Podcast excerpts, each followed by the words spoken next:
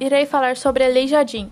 Ele é considerado o maior representante do barroco mineiro, sendo conhecido por suas esculturas em pedras de sabão, em talhes de madeiras, altares e igrejas. Antônio Francisco Lisboa nasceu na cidade mineira da Vila Rica, atual Ouro Preto. A maioria dos pesquisadores dizem que ele nasceu em 29 de agosto de 1730. Aprendeu a esculpir ainda criança, observando o trabalho de seu pai, que esculpiu madeira uma grande quantidade de imagens religiosas.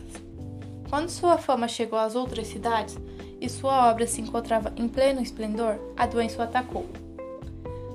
Quando a doença começou a se manifestar, por volta dos 40 anos de idade, o artista começou a desenvolver uma doença degenerativa nas articulações, que começaram a reduzir os movimentos das mãos e dos pés.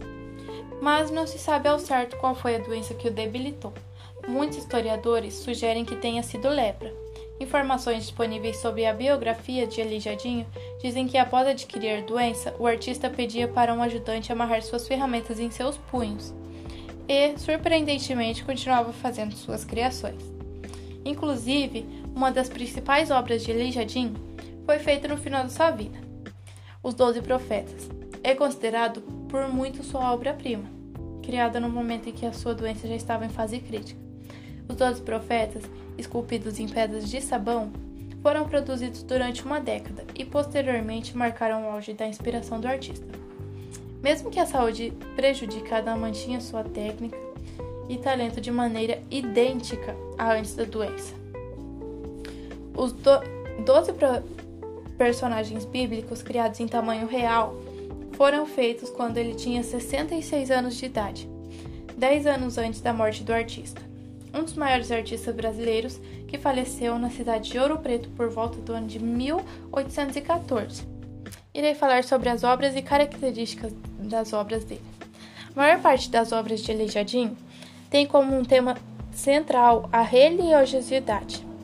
As imagens sacras que produziu se caracterizam pelas cores, leveza, simplicidades e dinamismos. A obra dos Doze Profetas. As estátuas dos profetas foram feitas de pedras de sabão abundantemente na região do Ouro. Esse material foi largamente utilizado por Aleijadinho, também em umbrais e medalhões de frontispícios. Outra obra principal é a Igreja de São Francisco de Assis. O Aleijadinho traçou a planta, elaborou a talha e a escultura do frontispícios. Fez dois púlpitos, nos quais esculpiu figuras de santos. Produziu também a pia batismal, as imagens de três pessoas de Santíssimas Trindades e dois anjos que adornam o altar principal.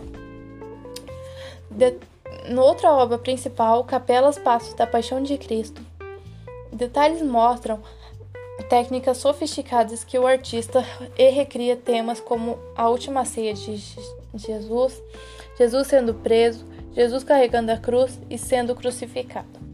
O artista criou cenários hiperrealistas completos, mostrando algumas das passagens bíblicas mais emblemáticas.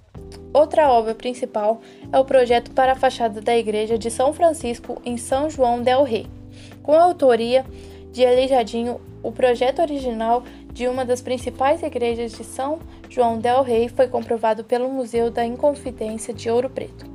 A igreja de São João Batista em Barão de Cocais também é outra obra principal.